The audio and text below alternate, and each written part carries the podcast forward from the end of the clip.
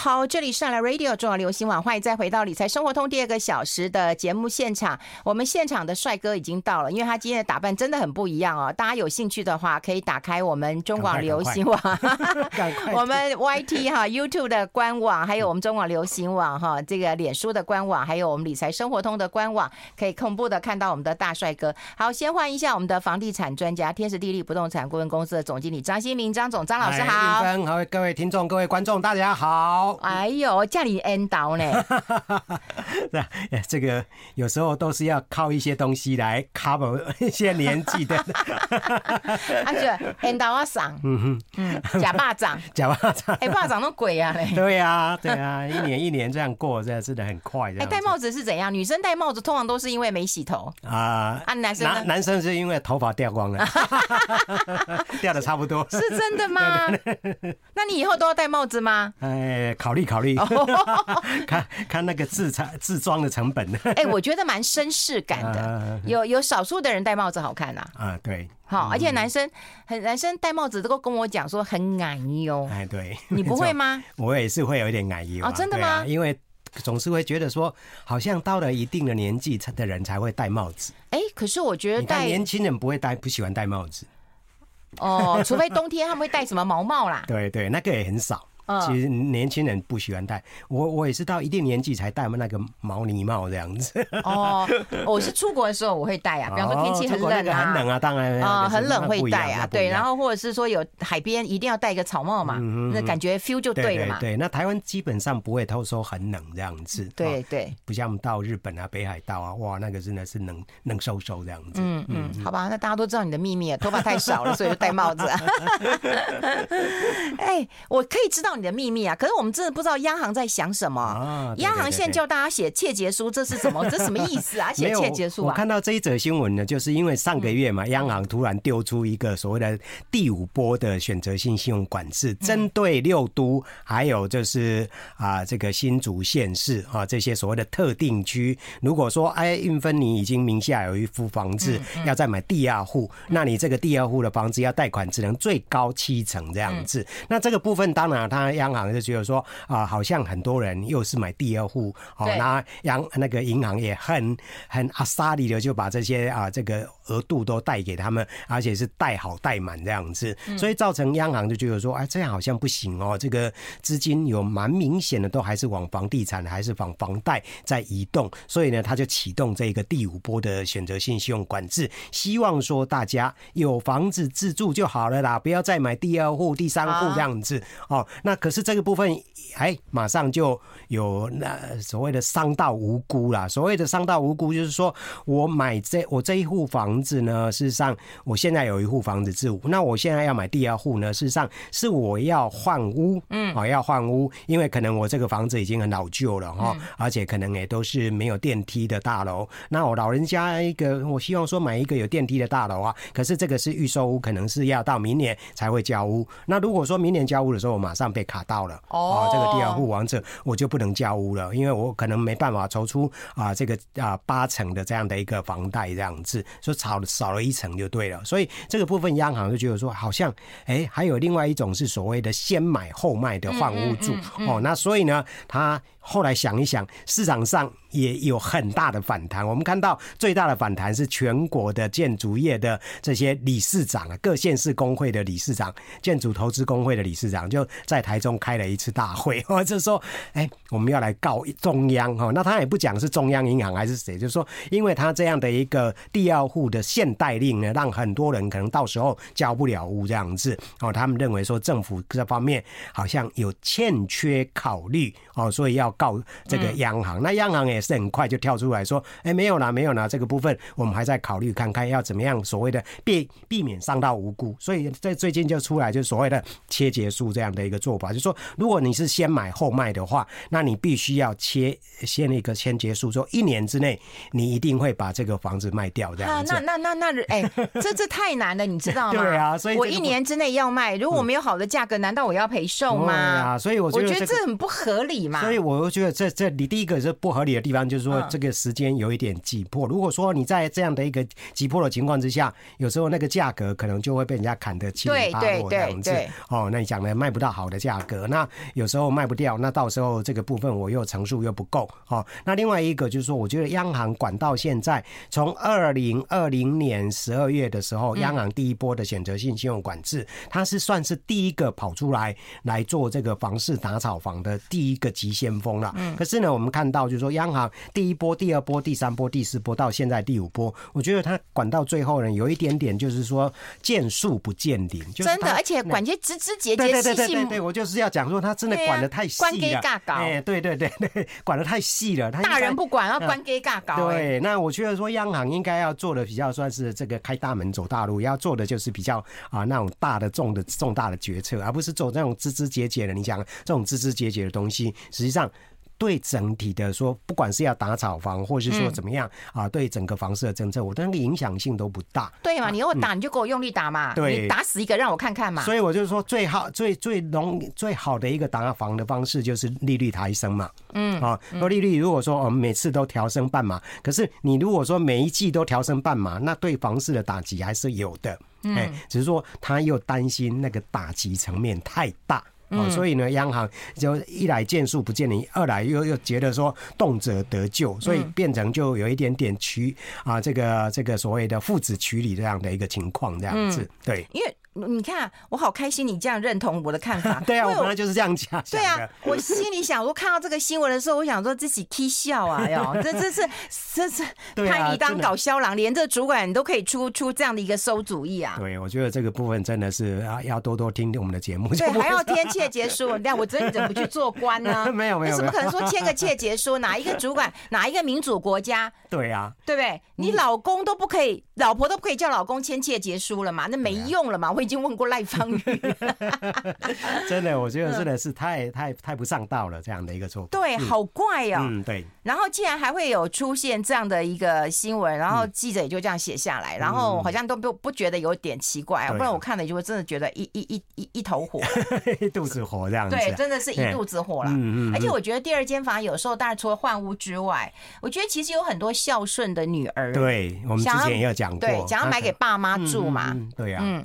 这个部分我觉得说，央行真的不用管这么细啊，已经管到枝微末节这样子。那部分事实上，他如果真的想要再买第二户，你也可以算得出来说，他占的比例会有多少？我觉得那个占比绝对不高的。什么叫占比？就是说我比如说我有一户房子，我要再买买第二户房子，那有第一户房子的人，你可以算他有多少多少人嘛？嗯，好啊，真正里面还会想要再买第二户房子，我觉得那个比例不会太高。哦，你说整个整体的一个想要买第二间房，谁买得起啊？对啊，因为像就像我自己一样啊，有一户房子就已经觉得很累了，你要再加再买第二户房子，那部分不是一般人可以负担得起的。对啦，所以那个基本上我觉得说这是怎么讲的，见树不见林，对，见树不见林。但像我们两个比较像像想要换屋主的人啊，可是有一部分就是我也听过很多年轻人就跟我讲，也不是年轻人，大家比我小，我都觉得他年轻人哈，啊，他也中高阶主管了，可是他除了自己。住之外，他其实想要帮妈妈也买一间，帮父母亲买一间房子，可就会受限。我就第二间房子，因为他买爸妈的名，他不会买爸妈名，他买自己的名字给爸妈住嘛，对，就是孝顺的女儿嘛。我我身边两个都是啊，对，没错，都有这种情形。所以看到这个政策，你就会觉得很怪。好，我们待会还要聊一聊，就是台湾呢，我们有看到，我们真的是租屋天堂哎，我们的那个那个痛苦指数，就是租房子，其实租金真的不高，所以包租公跟包租婆其实是很辛苦的，是，是辛苦的哈。好，我们要先休息一下，我们先休息一下，待会跟大家做更多分享。I like 好，我们持续跟我们张新明张总张老师来聊一聊。刚刚有提到，就是呃主管机关的一个奇招了哈。那当然这个问题还是蛮多的。那我们来看看啊，就是说台湾到底现在租房子啊的状况啊。当然用从租房子来讲，看从房东来讲了哈。我们有看到，就是有人形容台北是租屋天堂哎。这个当然就是他们那个下来一个标题，就是说哎呃有。没比较没没伤害啊哦。那比较之后才知道说啊，这我们台湾好像台北市好像还蛮幸福的，嗯，尤其跟全球的这些所谓的大都市来比较，嗯，好像我们的这个所谓的租屋的痛苦指数，嗯，还是相对相对比较轻的哈，嗯啊，像什么印度啦，像北京啊这些地方，哇，都是啊高的不得了。但因为他们的那种所得差距非常大，贫富差距非常大，所以造成就是说这些地方它的那个租金。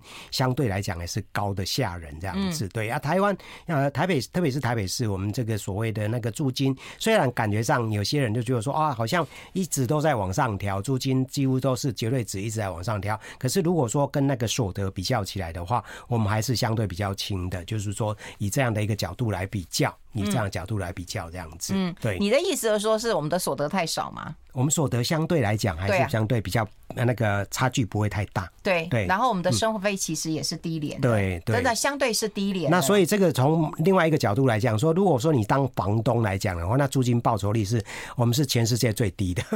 哦，哎，就是说你买一个房子要让让它出租到你的个。啊，完全把你那个本拿回来的话，我记得之前有一个统计数据，要六十四年，嗯，要六十四年才、嗯、才能够回本这样子，嗯、对，嗯、所以这个部分啊。呃也是一个非常奇特的现象，大家觉得说台湾的房价那么高啊，应该很多人都觉得说 OK。可是基本上，如果说你是纯粹贷款来啊买房子出租的话，那真的也是不划不来的。所以你如果说从这个其他的投资工具来比较的话，啊拿那个房子来投资做一个包租公，是相对来讲不是一个很划算的工具这样子。哦，因为我们有看到六月份的我们有的那个租屋指数其实是创新高的，对，一直在创新高啊，我们一直在创。新高啊，对，但是你觉得创新高，我们的那个租金其实也没什么。对，就是说它的那个，如果以资金绝对值来讲的话，还是相对比较低的，就没有真正跟世界比较起来的话，对，嗯。嗯哼，所以你就觉得。当那个包租公、包租婆，其实也是很辛苦，也是 现在某种程度来讲，六十几年才会回本。对，六十四年，我记得那时候是说六十四年才能够回本这样子。对，所以这个也是另外一个角度去看。如果说你真的是愿意要当那个包租公的话，这个也不是一个很理想的这种投资工具。对，我觉得包租公、包租婆。呃，最最最爽的包租公跟包租婆是什么？你知道吗？做工啊，散哦，对对对，他没有成本的，对他可能他完全没有成本，对他完全没有成本，也就是说你的嗯这个祖宗八代留下来的，对对对对，或者是父执辈留下来的，对，你几乎是没成本的，你就光收租金吧，是。嗯，对，所以我这边有一个资料，就是我们那个新传不动产那个啊智库哈，这也是一家新成立的公司哈，他啊这也是我的朋友了哈，这个何世昌哈和执行长他自己去整理了一下这个全世界主要都会地区的这种所谓的租租金痛苦指数最高的地方呢是在印度孟买。哦，它的指数是一百九十点二四个二一百九十点二四点。那第二名呢是北京四十五点零七点。哦，那这个部分虽然跟孟买差距一大截，可是它也是全世界第二名。那第三名呢是伦敦。哦，第三名是伦敦哦，那伦敦本来房价就非常高的一个地方。啊，如果说从用那个租金痛苦指数来看的话，它是排名全世界第三名。那再来就是上海了，上海排名第四名。那纽约才是排第五名哦，纽约排第五名，香港是第六名哦。所以这些都会出乎我们大家意料之外。这个也是我在房地产这么久第一次看到有人把这个所谓的租金痛苦指数拿出来拿出来做。哎，他是拿租金除以什么？租金就跟那个所得啊。哦，跟所得来比啊，对对对，嗯嗯。嗯。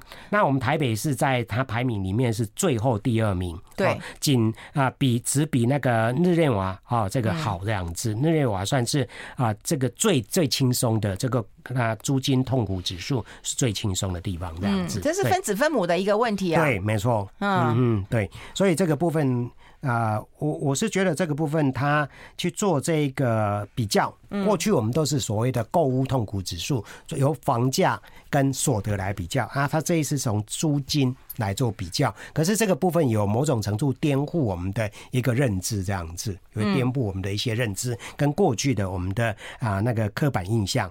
嗯，对，嗯啊，所以孟买是爬跳到第一名，这个也是真的让大家会非常非常诧异的一个地方，这是非常痛苦的一个一个一个地方。对对对，要购屋真的是很租屋很痛苦的地方，最痛苦。嗯嗯。哎、欸，那所以呢，你觉得就是说，如果租金啊、呃、这个指数创新高，其实包租公跟包租婆也很难赚。好，除非就是讲周公要散，要不然就是他当年取得的成本算是低的啦。其实我们这几年来，为什么这个租金的这个指数一直创新高？其中有一个很重要的原因是成本的转嫁。待会我们也会提到，就越来越贵。对，一来就是说有些可能是他后来取得的那个房子本来就成本就很高。啊，另外也有一个，即使说他是买的是比较早期的房子，嗯，他也会因为这啊相关的成本哈，比如说我们看到有一些县市开始。已经有出实施刚才我们讲的囤房税，对，那他们也会转嫁出去。那如果未来政府全部的啊、呃、由全国来做囤房税，这个部分大家更担心会不会全面的转嫁这样子？会啊，我觉得会。嗯、对。房东一定会做这样的，对，一定会做这样的，只是说他时间不会那么立刻这样子。所以，我们带来就来讨论一下，就是囤房税到底会不会造成这个租金的一个上涨啊？是，看起来其实是会的。这对于租客来讲压力很大。我们先休息一下，进一下广告。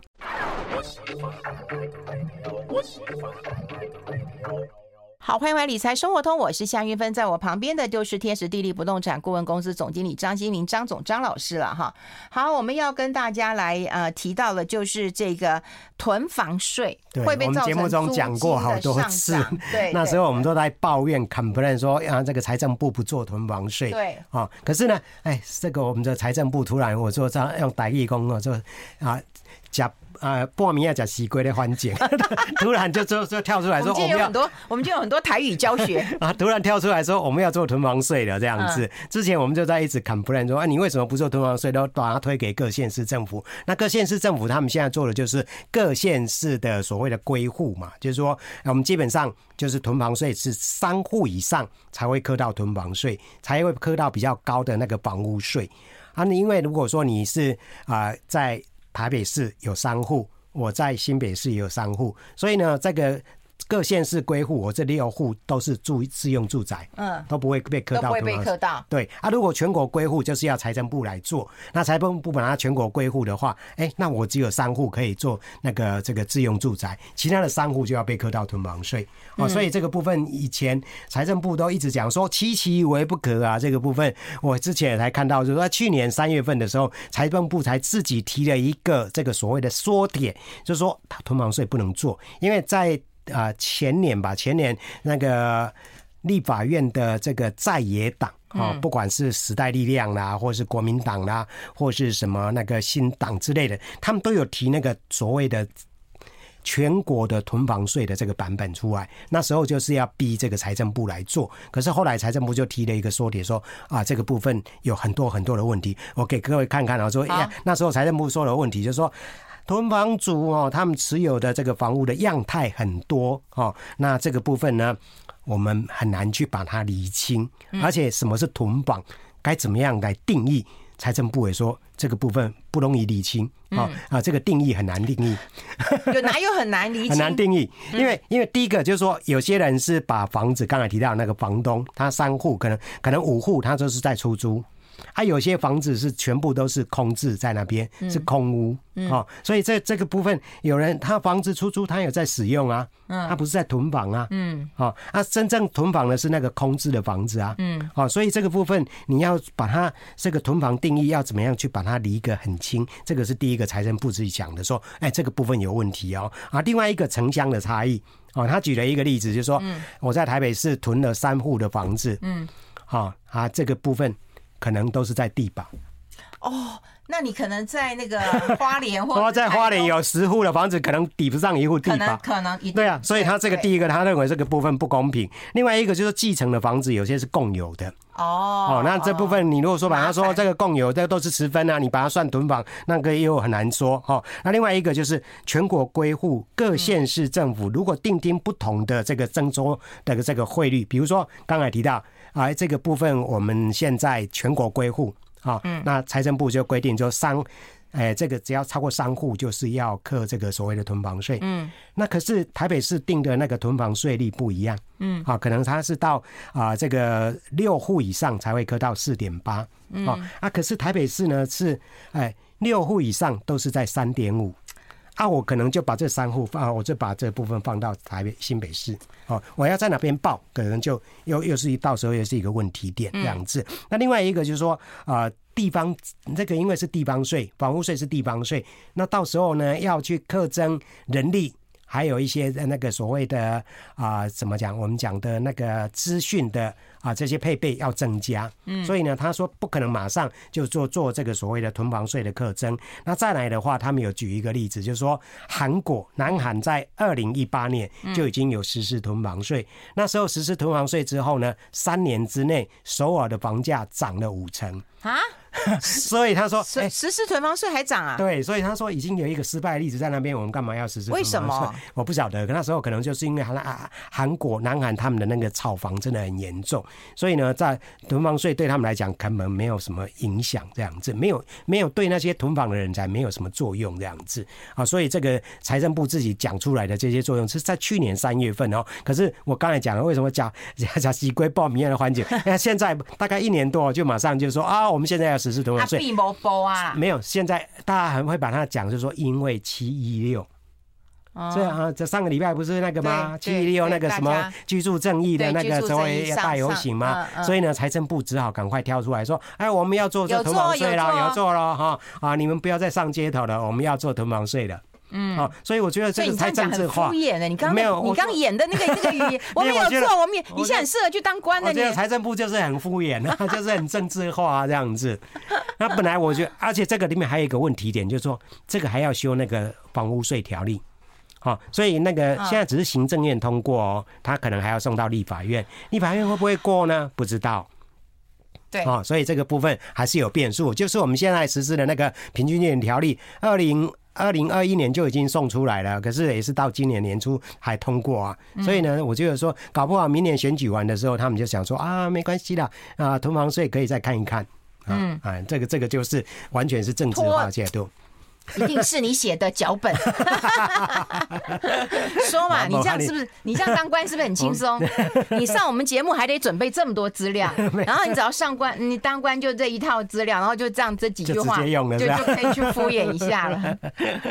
啊，所以你就认为当官都是这样轻松？我也觉得。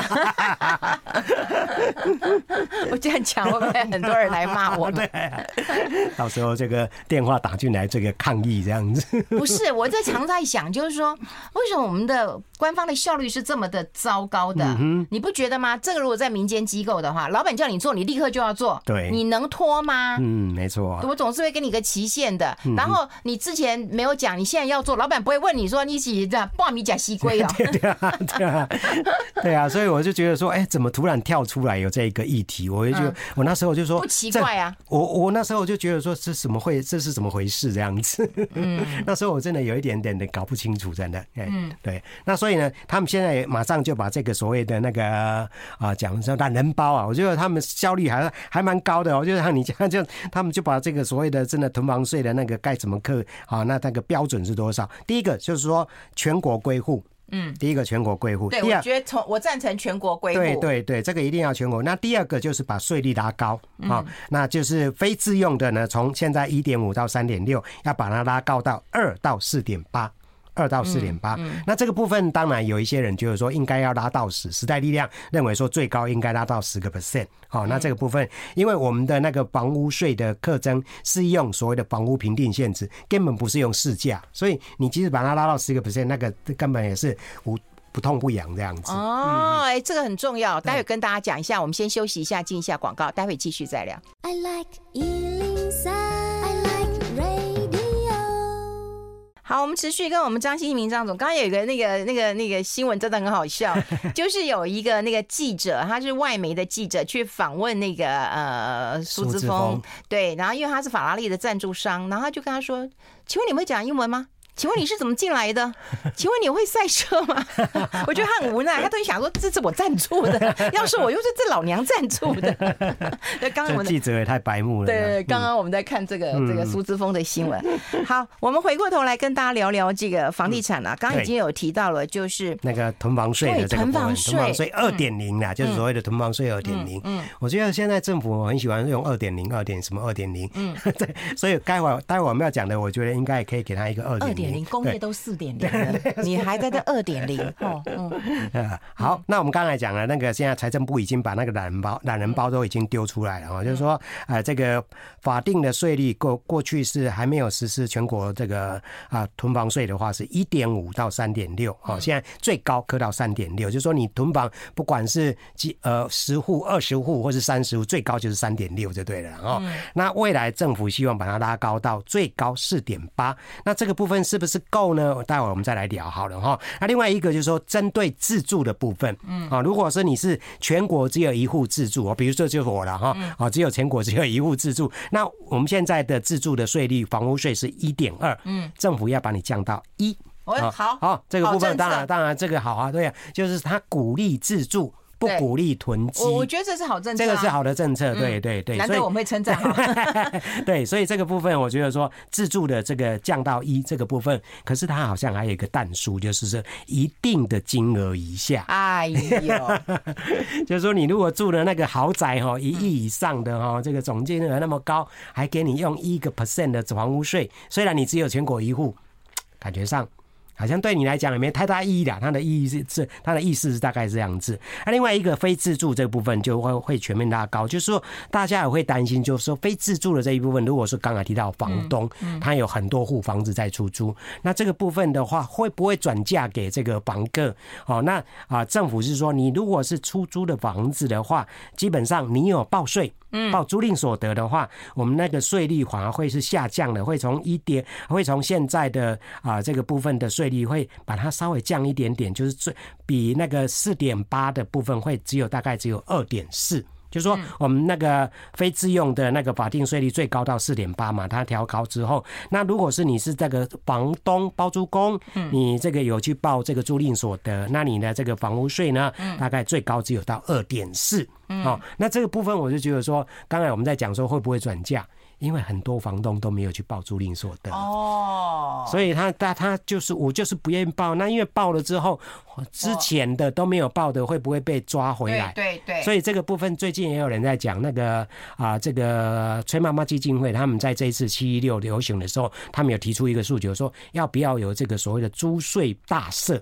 好，针对这些所谓的房东的这个房啊，这个租赁所得这一部分，要不要给他们一个所谓的大赦，让他们敢勇于站出来？哦，那这时候他们如果说这个是对于非自住的这个房子在出租，他们才甘愿去报租赁所得啊，这样子哦，那也才不会造成所谓的再转嫁这样子哦。那如果没有这样的一个前提的情况之下，未来还是会转嫁的哈。那另外一个可能影响会比较明显的地方，就是说对于。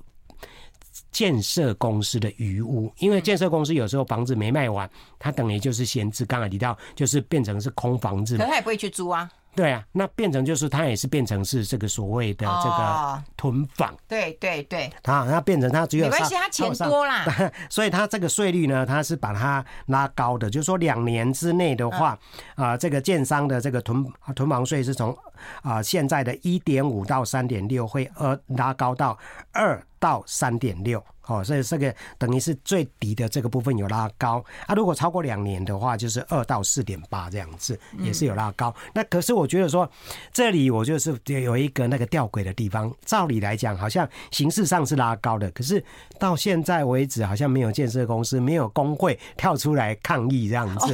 刚才讲的那个第二屋央行的那个所谓的信那个信贷，倒是全国的工会都汇集在台中要去告政府，可是。现在呢，都没，他们都点点没有动作，所以我就想说，就像你讲的，对他们来讲没作文的哦，丢啦，感觉到没有没有感觉，就好像忙啊电鼓感啊，又有一句闽南话可以讲的。哎，今天是台语教学，请把我们每一个那个 半杯假西龟每每一段都可以要教教英语那个台语教学。哎，打上假巴掌，打上假巴掌。哎，这一句话我是第一次听到，哎。我妈妈讲的啊，真的，真的，哎，领导赏假巴掌。对对对，我觉得我们那个老一辈的，他们都有很多这些俚语哈。哎，就像我上次有提提到过，我妈讲的啊，就是她常常形容我，就是狗叫差狼滚。哦，就是到台北来，我就是哎呦，孤爸爸孤单一个人。妈妈好了解你哦。对，嗯，就是孤单一个人都跑到这个茫茫的台北市来，这样子。我妈妈最常举目无亲、哦，对，举目嗯，好好孤鸟 在哎对对对，在在孤在鸟狗叫插狼滚。嗯，在人群当中，嗯嗯嗯哎呦，我觉得妈妈这样讲，其实也很担心。对呀，我觉得他们那时候怎么会有这样的一种这种这好有学问的俚语？对对，我妈妈常常骂我“谁给能摸棒给赛”，我妈也会讲这一句话。对对对，只要我闯祸了，她就会这样讲。哎，我也常常都听的，被骂。对，虽然被骂，但我还觉得蛮开心的。嗯。好，这个是囤房税这一部分，我觉得说他可能还是要经过立法院呐。那基本上刚才提到，就是说啊，像啊时代力量他们认为说最高到四点八，还是不痛不痒哦。对于真正囤房大户来讲的话，对，因为我们刚才提到，我们那个房屋税、囤房税是用所谓的房屋评定限制，房屋评定限制跟市价还是有很大的一个差距的。对，嗯嗯嗯。好，所以这个当然我是觉得啊，建商就是在这个时候干脆蹲低一点。不要被打啊，小打一下没关系啊，你不要重伤啊。我觉得他们现在可能就是这样的一个姿态，对不对？啊，给你打，怕给怕给他不丢钱啊，给你打一下 哈啊，你意意思打到就好了啊，啊，其他不要再打了哈。我觉得这重点，我们待会来聊一聊，就是四十年的房贷你怎么看？对，我待会要看张新民有没有什么俚语来讲四十年的房贷，我给他一点时间让他考虑一下。哇，这考试就很难了。我们先休息一下。我喜欢爱的美妙我喜欢爱的。好，我们持续跟我们张新明张老师来谈一谈了。如果说现在政府要推出一个新的青年安心房贷啦，对，就青年安心成家贷款的这个优惠方案，这个乐乐等啦。事实上，这个是马英九时代就有，所以我刚才刚才讲说，政府现在政府很喜欢二点零，干脆就讲青年安心成家二点零就好了。嗯，对，现在我就跟你讲，工业都四点零了，你还在卖二点零的，你看这，然后现在又有个四十年的房贷，对他基本上说这个。这个是他的讲的新年新青年安心成家贷款，他的那个 package 啦，他要把它本来是最长三十年，嗯，我觉得他是要鼓励年轻人，或是说帮助年轻人来购物这样子。那那时候马英九时代是说最长三十年，那那马英九时代那时候最大概一般都贷二十年的房贷了，哦，所以那时候他就把它拉长到三十年。那现在政府就是说好像。三十年已经没有那个不太够了，因为房价这么高，所以把它拉到四十年这样子哈。所以第一个条件就是它可以拉拉长到四十年。那另外一个利率呢，可以给你比别人低哦，因为既然要这个帮助年轻人购物嘛，那房价又是涨得这么高，所以呢，现在一般的首购大概是二点零二五。它可以把它压低到一点七七五，嗯，哦，一点七七五，现在大概是目前所有房贷啊这个里面大概是最低的利率，哦，一点七七五，这个部分感觉上好像还蛮有诱因的，就对了。那再来就是宽限期，宽限期呢本来是马英九时代是三年，现在要把它拉长到五年，嗯，那另外呢，贷款的额度呢，之前是八百万。那因为刚才提到房价上涨啊，现在八百万要能买到什么房子，所以他把它拉高到额度一千万。嗯，哦，所以这四个条件几乎都不是把它拉长，可是那个就是当初啊政府在做这样的一个青年安心成家方案，都那时候也是很多人在批评说会不会让年轻人变成所谓的乌奴，可是现在更是，如果你去申请这样的一个标这样的一个条件的话，更是。标准的屋奴，而且要缴四十年的房贷，这样的一个四十年的屋奴这样子。哎，四十年我们刚刚省啊，你三十岁都不不见得可以买得起房子。啊，你四十岁还完是七十岁了，七十岁了都已经退休五年了。对呀、啊，还在还。对呀、啊，还在还还呢哈。但有年轻人跟我讲说啊，没有，我又不是说四十年我就一定是四十年才还，我也可能贷二十年、贷三十年，看我的情况啊。这一次这个方案出来之后，我看到另外一个统计数据，我们之前不是在讲说，我们那时候那个年代央行都说我们。一般房贷啊，虽然贷款是二十年，可是大部分都是八年、七年、八年就。对啊，我们那时候都是这样还掉啊。你不是也是？啊，这一次呢，哎，政府给我们讲说，好像是现在这几年来，民众还房贷的那个年限大概都在平均十年。哦。嗯，大概就以前有查到这个数字，央行有，现在都好像没提供。对，可是最近我看到有这个数字了，哎，十，他说是十年，所以呢，当然也是随着房价那这个的拉高，所以它哎变变成说有拉长了大概多两年这样子，所以一般也不可能说你贷三十年就一定还到三十年，你贷四十年就还到四十年，一般人都会有那个压力，就会觉得说啊，我有多一点钱，我就赶快去还。哦，那不要造成自己啊这个非常非常大的这种所谓的。工作生活上的压力这样子。对，嗯嗯，对。哎，那四十年的一个房贷。你你都没有骂，拿一句台语来骂？我是想不出来。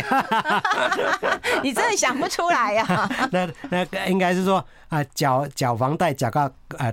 桃毛翠秋白这样，讲个桃桃毛翠秋白这样，就是两个讲到七十岁这样子，对，嗯，所以这个部分当然就是变成是乌奴的一个概念了。嗯。嗯，你知道我们朋友有讲说，不要再说年轻人，壮年也买不起。对啊，对啊，你说那时候我看到一个什么三十五岁什么购物比例升高，然后大家都写这个新闻，然后我看完以后，我其实就很生气，就是说。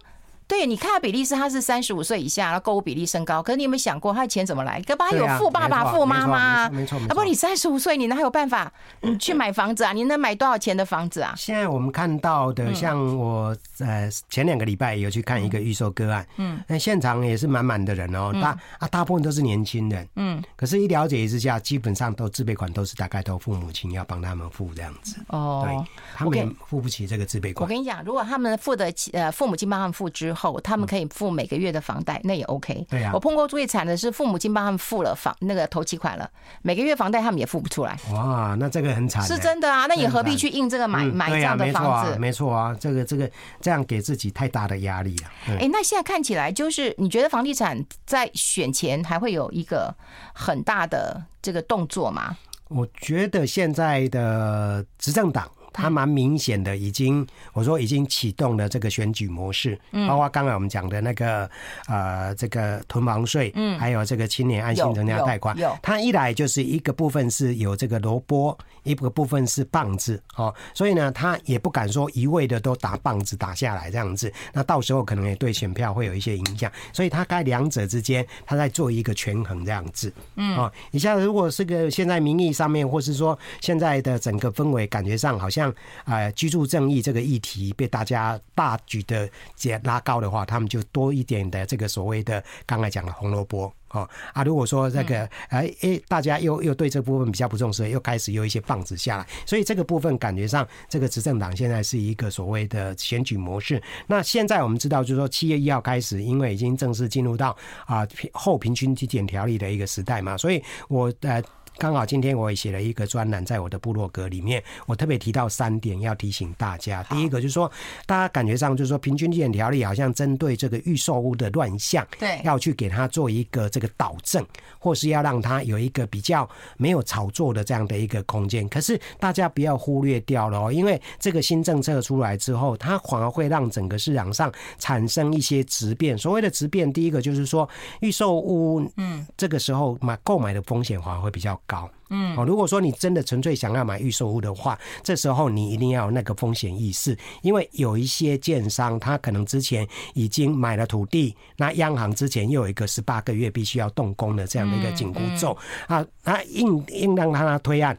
他可是现在因为这个平均地检条例修法之后，他又没办法把这个销售率冲高，所以造成可能会有一些建案可能又会变成所谓烂尾楼，或是盖不下去啊，所以这个部分要特别小心。那另外一个刚才提到所谓烂尾楼，或是说建商倒闭，不会再是所谓的狼来了。之前有很多建商大概两年前、三年前就已经在喊所谓的建商倒闭、烂尾楼潮可能会来，可是喊了两三年，大家都觉得说好像是狼来了。可是我觉得平均地检条例实施之后，可能不会是狼来的哦，所以大家还是要谨慎小心。是是狼真的会来？嘿，我觉得可能这真的是狼会来的这样子。哎、哦，对。然后今天其实本来有时间想要提醒大家一下，不过我就简单讲一下。嗯、你也知道啊，就是新竹嘛，竹科那边有很多人被诈骗了嘛，哈。就买房子，我真的觉得啦，你千万不要去相信说谁很有利可以去团购，然后你又把钱汇给他。对，我就不要相信。那个就是现在平均地检条例要所谓的要封杀、要法处罚的一个对象。